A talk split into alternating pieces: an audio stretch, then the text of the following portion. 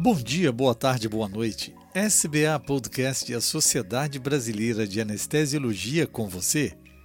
Por este canal trazemos informações, dicas, entrevistas e novidades sobre nossa saúde ocupacional, valorizamos a defesa profissional e aprimoramos a qualidade e a segurança da medicina perioperatória. Eu sou Pablo Guzmán, médico anestesiologista e podcaster do Medicina do Conhecimento.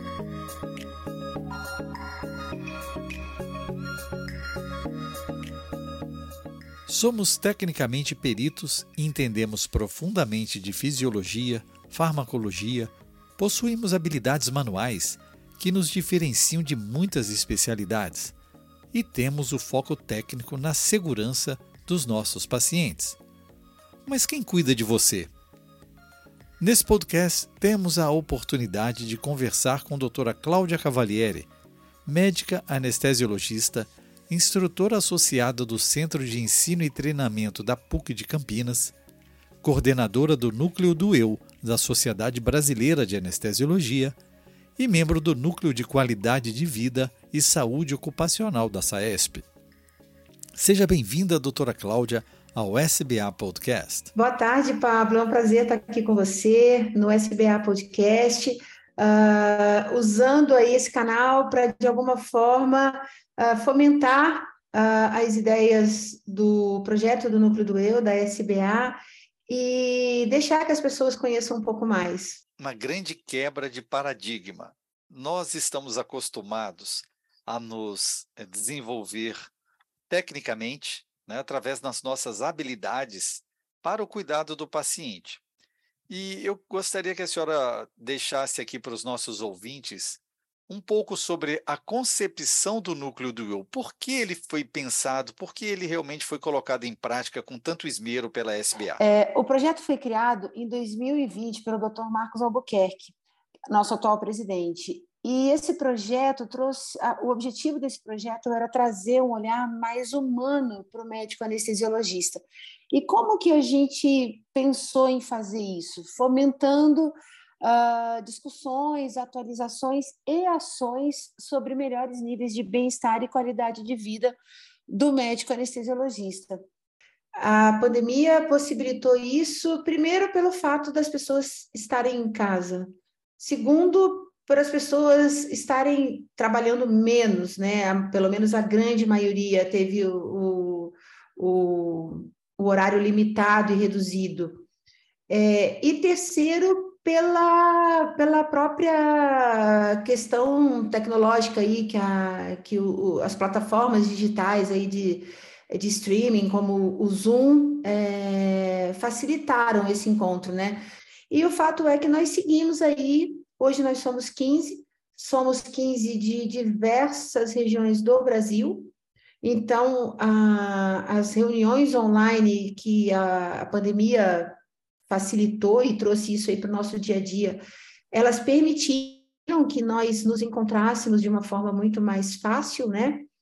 É, então, nós, durante o ano de 2020, nós, depois que, que entendemos quem, quem ficaria no grupo, nós seguimos numa capacitação feita por um profissional uh, habilitado para isso, uh, para que minimamente nós trabalhássemos questões uh, como uh, emoções positivas, a gratidão, o perdão, a gestão financeira, a, as repercussões positivas de uma alimentação saudável, do exercício físico, os benefícios do sono, a resiliência, enfim, questões que, de alguma forma, como quando são abordadas, elas trazem algum benefício. Nós acabamos entendendo é, que quando você investe num, num maior equilíbrio é, pessoal seu, e isso daí começa com o autoconhecimento, quando você vai atrás dos seus, é, de entender o que você é, pelo, os caminhos pelos quais você quer andar, o seu propósito, os seus objetivos de vida. Quanto mais você investe nisso, mais fácil fica de você entender por onde você quer andar, né?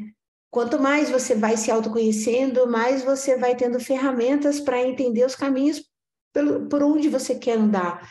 Né? E, e isso é uma coisa que contribui, na verdade, para o equilíbrio, que contribui para uma melhor performance pessoal, que contribui para uma melhor performance pessoal, é, profissional e que acaba impactando na melhor experiência do paciente. Para nós anestesiologistas, o que, o que fica muito aí do projeto, do núcleo, é, é exatamente isso: fomentar ações que, de alguma forma, busquem é, facilitem e tragam e, e, e, tragam à tona e a discussão é, a busca por melhores níveis de bem-estar e qualidade de vida do médico anestesiologista. Ou seja, o que eu, o que, que eu entrego para mim primeiro, para depois eu entregar para o meu paciente. E para todos que estão à minha volta, né? Óbvio. Certo. A gente correlaciona muito a anestesia e a aviação. E quando nós entramos no avião, nós ouvimos: em caso de despressurização, coloque a máscara inicialmente em você e depois na pessoa ao seu lado. Então, é. percebe-se da importância de cuidar do eu para cuidar do outro. Falando nesse aspecto, nós temos um investimento muito grande no conhecimento técnico do médico anestesiologista na sua formação. Mas existem algumas habilidades né, que você citou, que o núcleo do eu valoriza, e que eu acho que seria interessante a gente deixar isso mais claro para o nosso ouvinte. O que, que, são essas habilidades, o que nós entendemos tecnicamente por soft skills? Na verdade, as soft skills, elas nada mais são do que a capacidade de você gerenciar a sua inteligência emocional diante de todas as as adversidades aí, de todos os contrapontos que, que possam acontecer aí uh, no nosso dia a dia, na nossa vida pessoal, na nossa vida profissional, ou seja, é, o, o, como que a gente é, reage a determinadas situações que nos desequilibram, né? É, seria mais ou menos isso. Sim, eu noto que o núcleo do eu, ele depois que foi criado, eh, a sua concepção e o início da sua preparação, da capacitação dos membros, houve uma expansão é, dessa divulgação nas redes sociais e no próprio é, nos instrumentos de comunicação da Sociedade Brasileira de Anestesiologia, como no Anestesia em Revista. Como foi essa recepção do colega anestesiologista por essa divulgação? É, foi surpreendente para a gente. No primeiro, no primeiro ano de 2020, nós começamos bem pequenos, é, de uma forma bem tímida até, e a demanda foi aumentando e a procura foi acontecendo e nós fomos ganhando cada vez mais espaço que foi aumentando cada vez mais e nós fomos sendo cada vez mais solicitados então, no primeiro momento, eram webinários esporádicos, artigos eh, na anestesia em revista também esporádicos. Isso evoluiu para webinários mensais, eh, que eles acontecem na agenda oficial da SBA. Uh, ah, um espaço fixo também na anestesia em revista. Nós fomos, começamos a ser convidados para participar das jornadas então, esse ano de 2022, nós participamos de todas as jornadas oficiais da SBA e também das regionais. E uh, nós sempre procuramos e buscamos trabalhar para que o núcleo ele fosse amadurecendo e tivesse lastro para que ele chegasse no CBA exatamente como ele chegou. Um projeto maduro e com capacidade para atender as demandas que é, virão daqui para frente. É, nós fomos surpreendidos pela aceitação do e pela, pela, não só pela aceitação é, na, na verdade aceitação nem, talvez nem seja a palavra pela procura do núcleo ah, o CBA foi também disruptivo é, a comissão científica acreditou no projeto e, de uma maneira também inovadora, abriu uma sala durante todo o congresso para o projeto do núcleo. Ou seja, em paralelo à grade científica, nós abordamos na sala do núcleo todas essas questões relacionadas a melhores níveis de bem-estar e, e qualidade de vida como sono, exercício físico, alimentação saudável, uh, emoções positivas, gestão financeira, resiliência, voluntariado e, e, e, todas essas outras questões. Uh, a comissão científica apostou e nós tivemos um feedback extremamente positivo. A sala ficou, eh, teve procura, ficou cheia durante todo o congresso. Nós só recebemos elogios. Uh, o lounge também foi muito procurado. Durante o CBA, nós tivemos a campanha do sorriso, a campanha da gratidão e a campanha do abraço é, aonde, aonde as pessoas participaram. Tivemos um momento de yoga, meditação na praia, num dos dias. As inscrições é, foram encerradas por falta de vagas. Nós conseguimos abrir mais um pouco das vagas, é, além do que estava previsto.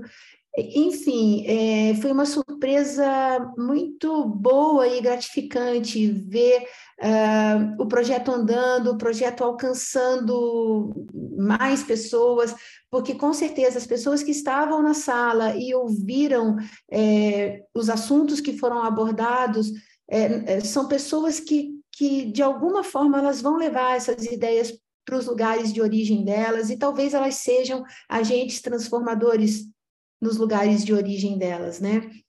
Abordamos também é, ambientes de trabalho burnout free, é, se isso é possível, se isso é utopia. Abordamos a questão do bem-estar na residência médica, enfim, é, questões que não estão nos livros, né? questões que a gente não acha no Miller, que não, não, não, a gente não acha, não acha aí em tratados é, que nós costumamos estudar, né? É, são muito mais questões de postura do que a gente, do que a gente mostra para as pessoas na forma como a gente age, na forma como a gente se comporta, do que, principalmente aí com os residentes, do que mandar o residente estudar tal assunto. Né? Esse gerenciamento da vida é, é uma coisa que você aprende na prática, no dia a dia, tendo chefes que se preocupam com isso e também tendo, tendo chefes e orientadores que não se preocupam com isso. Inclusive, uma das, da, das colocações que eu achei muito é, pertinentes numa das aulas foi que uma residente, não lembro de onde, mas ela abriu, ela pediu o microfone e ela falou: Olha, eu estou vendo aqui que, que como eu vou planejar uma anestesia se eu não tenho conseguido planejar a minha vida?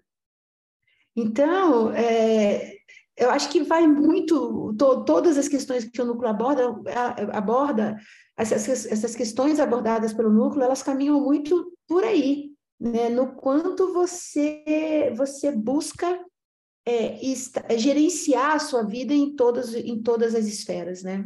Eu acho muito interessante que ações elas acontecem espalhadas, né, ao longo do nosso país, nós temos aí é, o nosso próprio podcast Medicina do Conhecimento, que sempre também priorizou, além da ciência, a qualidade de vida. Né? É, o Instagram, o arroba núcleo do eu, é, eu acredito que está cada vez mais sendo visitado, curtido. Né? Uhum. Eu tive a experiência de participar da aula de yoga na praia e foi realmente ah, impactante né? No meu, no meu arroba anestesiador eu consegui até fazer um time-lapse dessa experiência e foi bem gratificante. A, a gente tem também uma colega do, do Carioca, que tem o Médicos Atletas, né? Sim, o seu a Michele. Michele, é isso. E a gente prega que exercício é remédio. Então a gente está vendo agora, e a SBA ela sempre esteve à frente é, significativamente em relação a muitas outras sociedades na inclusão de assuntos disruptivos mesmo, né? Para chamar o colega para pensar, para chamá-lo assim, para sair fora das quatro paredes. E eu queria que a senhora falasse, dentro de todos esses aspectos, o que, que seria impactante, talvez na sua própria visão, qual soft skill, qual tema realmente foi mais impactante na sua prática clínica? é, após a sua formação, capacitação e aprofundamento dentro do núcleo do eu? Pablo, eu entendo que é o autoconhecimento. Eu acho que a gente tem, eu acho que isso é o início, é o caminho, é o começo de tudo. Porque o autoconhecimento, é, ele implica em você entender quais são os seus propósitos. Ele implica em você entender é, quais caminhos você quer seguir na sua vida, né? Uh, e isso daí, ele te faz entender as suas prioridades. Isso, e, e, e, quando você entende isso, vem junto a autorresponsabilidade, né? Porque quando você aprende a ser o que você quer, isso te ajuda a definir o que você não vai fazer, o que você não quer fazer. E também a disciplina, porque a única forma para você dizer sim para alguma coisa é você dizer não para todo o resto. Então, eu acho que juntando essas três coisas, mas começando pelo autoconhecimento, então, o autoconhecimento, a autorresponsabilidade e a disciplina, eu acho que essas, essas três questões, elas se complementam para te levar para entender quem você é, para daí sim você conseguir entender para que caminho você quer seguir. Certo. E talvez seja muito difícil a gente colocar isso na cabeça dos colegas que já estão aí é, numa geração mais é, avançada, né? Mas eu vejo com grande importância a implementação de programas para os nossos residentes, para que a gente invista realmente na semente, o núcleo do eu. Eu acredito que tenha esse em mente que é preciso plantar e só vamos colher realmente daqui a algum, algum tempo, né? Eu queria que você falasse sobre esse programa de bem-estar na residência médica que foi implantado na PUC de Campinas, onde você trabalha, e esse feedback, como é que foi a escolha, o programa e a receptividade dos residentes? É, é esse programa, nós discutíamos muito no núcleo é, a nossa expansão. E dentro dessa expansão, o que a gente começou a falar, a enxergar muito, hum, tudo bem, a gente está investindo em, de alguma forma, trazer melhores níveis de bem-estar e qualidade de vida para o médico anestesiologista já formado. Mas e se a gente investir na, desde a formação? Será que esses profissionais não vão chegar ao mercado de trabalho melhores, um pouco mais resilientes, um pouco mais humanos, com uma visão mais emocional é, da, do cuidado com o paciente. E aí nós começamos a pensar em como nós poderíamos fazer isso. Aqui no Brasil, dentro da anestesiologia, não existe nada parecido. E, de novo, de uma forma corajosa, disruptiva, inovadora, a SBA entendeu que precisava sim avançar nesse, nessa, nessa questão. E nós fomos atrás de algum programa que já estivesse funcionando em andamento. No Brasil não achamos, e nós achamos um no Canadá, um programa que já existe na Universidade de Saskatchewan, e, em que ele já é implementado e com um feedback muito positivo nós fomos atrás de entender esse programa, traduzir esse programa e adaptar esse programa para o nosso cenário e para a nossa população. Porque o programa do Canadá está inserido num contexto completamente diferente, né? Eles lá têm ajuda até do governo para essas questões são muito valorizadas é, no Canadá e em outros países.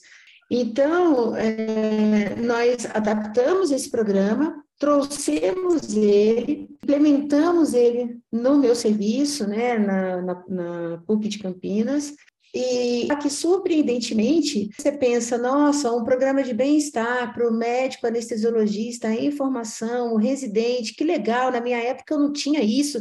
Imagina se, se na minha época alguém se preocupasse é, em não minimizar ou eximir as responsabilidades de uma residência médica em anestesiologia, porque nós sabemos o quanto ela é, é difícil, é exaustiva, é desgastante.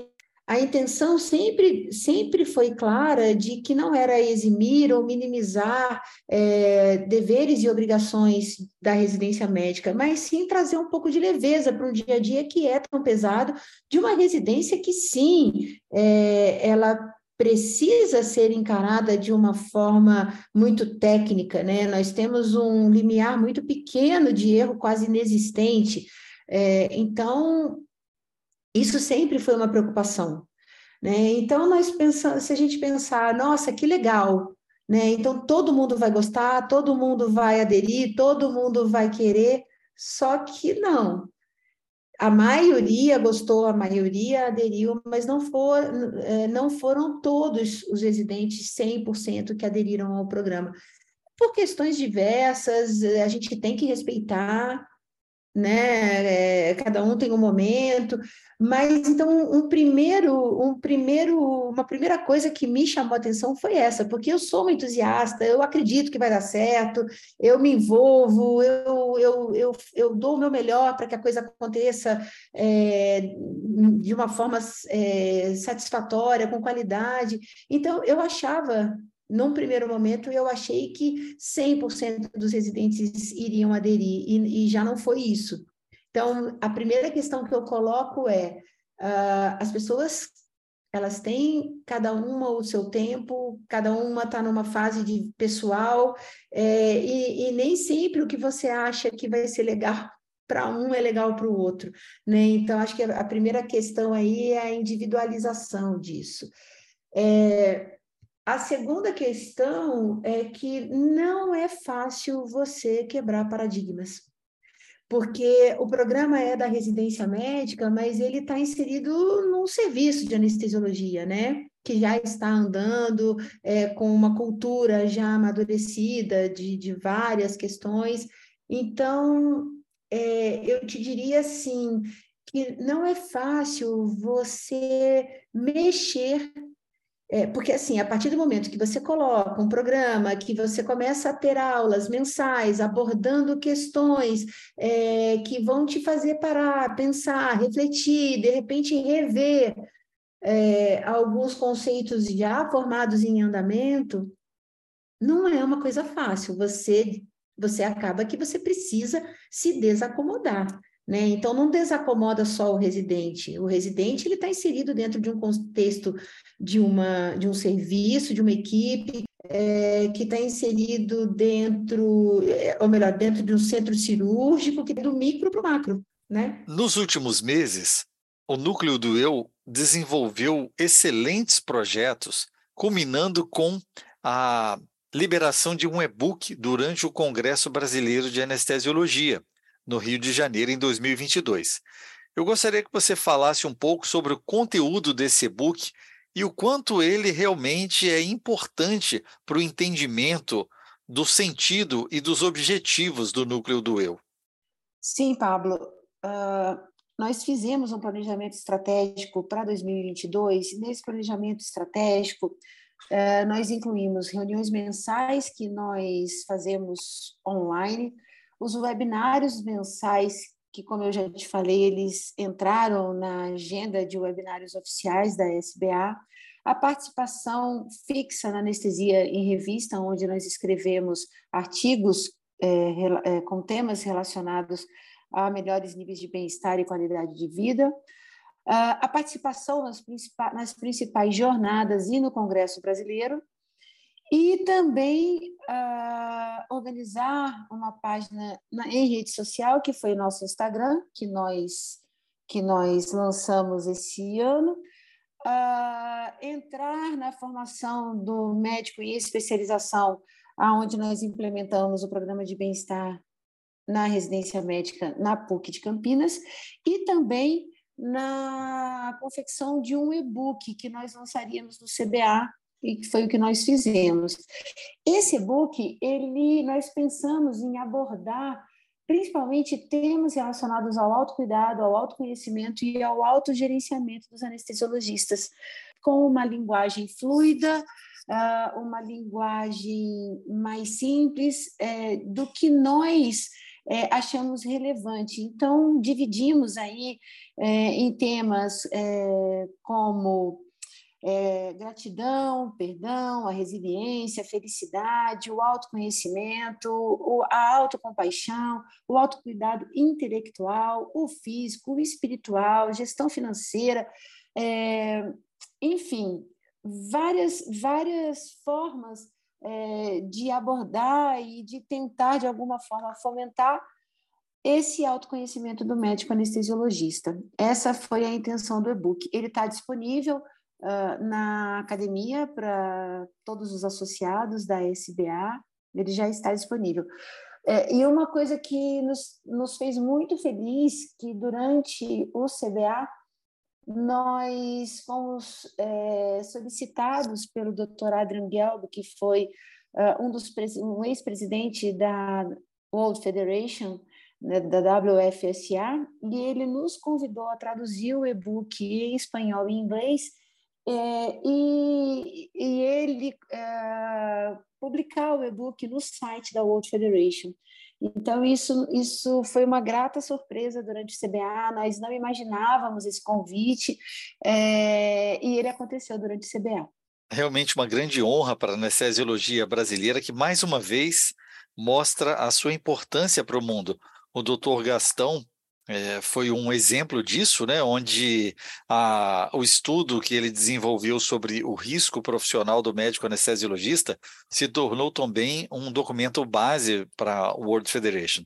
E eu queria agora que você deixasse para os nossos ouvintes uma mensagem, uma mensagem de incentivo, uma mensagem de acolhimento, uma mensagem do núcleo do eu, para que realmente a gente saia do nosso conforto, que a gente possa abrir as nossas mentes e os nossos corações para esse grande projeto da SBA que vem se firmando desde a Carta de Recife como um importante projeto para cuidarmos de quem cuida.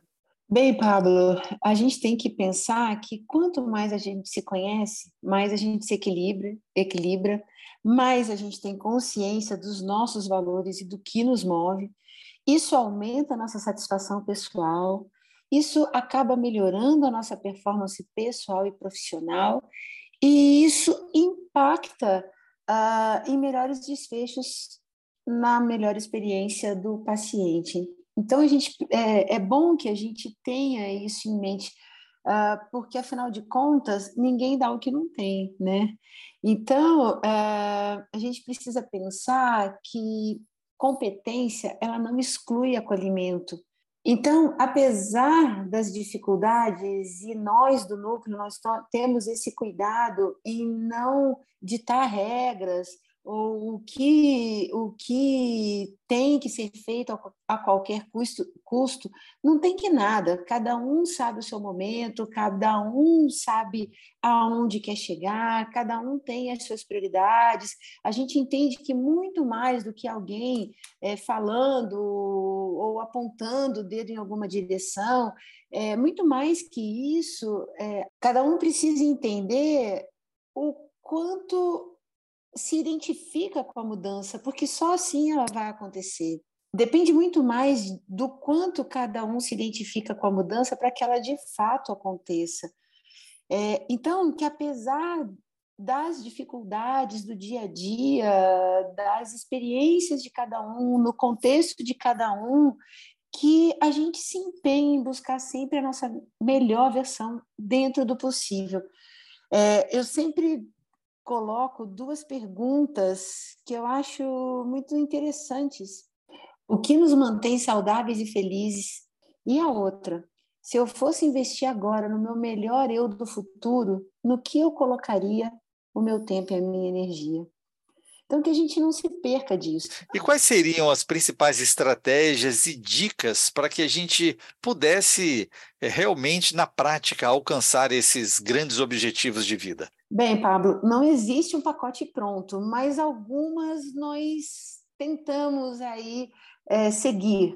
Primeiro, bons relacionamentos. Todo mundo encontra o TED no, na internet sobre o maior estudo de longevidade saudável feito em Harvard. E nesse estudo, o que eles concluíram depois de seguir por anos e anos é, várias pessoas, um, um N enorme, uh, foi que os bons relacionamentos eles ditam sim melhores desfechos a longo prazo, ou sejam é, o, ou seja, o quanto estar dentro de uma relação com significado na qual você se sente pertencendo, ela é importante. E qualquer relação humana, é, entre homem e mulher, é, de pai e filho, de amigo, ou seja, o quanto eu importo para a pessoa com quem eu me relaciono e a pessoa importa para mim. Além disso, o básico que nós já sabemos aí de alimentação saudável, exercício físico e sono, esses aí são indiscutíveis uh, uh, o quanto eles é, agregam é, saúde física e, e mental a longo prazo fazer escolhas felizes, porque sim, nós podemos fazer escolhas felizes. É, depende da gente o quanto a gente vai buscar o melhor de cada situação às vezes, inclusive de situações difíceis. Treinar emoções é, positivas, como a gratidão e o perdão, porque, afinal de contas, a gente pode desenvolver é, no dia a dia, viver mais o perdão e a gratidão é, como, como ferramentas para ter melhores níveis é, de bem-estar, com inclusive é, vários estudos aí já mostram a, a implicação uh, de viver mais perdão e gratidão com maior liberação de hormônios como ocitocina, dopamina, endorfina e serotonina. Outra coisa, se tratar com gentileza, entender que nem sempre a gente vai dar conta de tudo e ok, não é porque você não deu conta de tudo que você é a pior pessoa do mundo no momento. Outra coisa, treinar a resiliência. A resiliência, é, entendendo que aconteceu uma, situa uma situação ruim, eu estou nessa situação ruim, e aí? Quanto tempo eu vou ficar nessa situação ruim? Quanto tempo eu vou demorar para voltar, não para o estado anterior que eu estava, mas talvez para um estado mais para frente ainda, onde eu volte melhor depois de me fortalecer e viver essa situação ruim praticar pausas é, através da meditação e da atenção plena, que é o mindfulness, para que a gente se desconecte, respire, desacelere e se recomponha. Óbvio que no mundo que nós vivemos é, é um pouco tópico, a nossa mente está o tempo todo indo para frente, frente ou indo para trás, mas treinando a atenção plena, a gente consegue ter um ganho para ficar mais tempo no presente. E quanto mais tempo a gente fica, tenta ficar no presente, menos acelerada a nossa mente fica. Uh, treinar a espiritualidade, e aí a espiritualidade não tem nada a ver com a religião, e sim com aquele autoconhecimento que eu falei lá, buscando o propósito de vida, buscando o que traz é, gás para a nossa vida, o que dá brilho no nosso olho. Uh, e também a gestão financeira, porque ninguém endividado fica bem, né?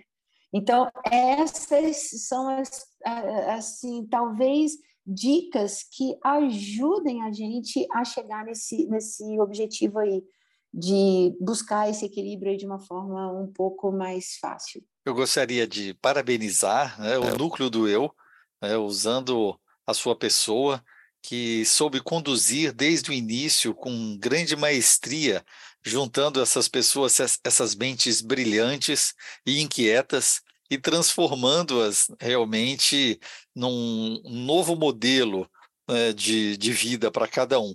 Não só para o grupo que se envolveu, mas também para nós, colegas anestesiologistas e membros da sociedade. E eu queria terminar com uma bela frase que está aqui no e-book, que diz que a vida ganha um significado maior quando trabalhamos com um propósito além da mera execução técnica e a sobrevivência financeira. E esse significado motiva e permite a atenção para o cuidado pessoal. Então, nós precisamos cuidar de nós antes de cuidarmos dos outros. Isso é um belo exemplo que o núcleo do eu nos passa. Muito obrigado e as portas estarão sempre abertas para o núcleo do eu no SBA Podcast. Obrigada, Pablo. O prazer foi todo meu, na verdade nosso, né? Do núcleo todo. No mundo cada vez mais vibrante e repleto de oportunidades, precisamos de fontes seguras de informações, respaldadas por renomados e conhecidos profissionais. Venha conosco, ative a notificação para ser informado quando o novo SBA Podcast for publicado. Nós estamos no SoundCloud, Spotify, Deezer, Apple e Google Podcast e mais uma dúzia de agregadoras de podcast. Deixe seu like, seu joia, sua curtida onde você nos escutar. Mas é importante que você compartilhe com seus contatos e mande também o seu comentário. Eu desafio você a pensar nesse episódio e repassá-lo a mais dois colegas que podem ser impactados pelo núcleo do eu. Escute também o SBA Podcast direto do nosso site www.sbahq.org. Essa é uma parceria da Sociedade Brasileira de Anestesiologia e o Medicina do Conhecimento. Afinal, compartilhar é multiplicar.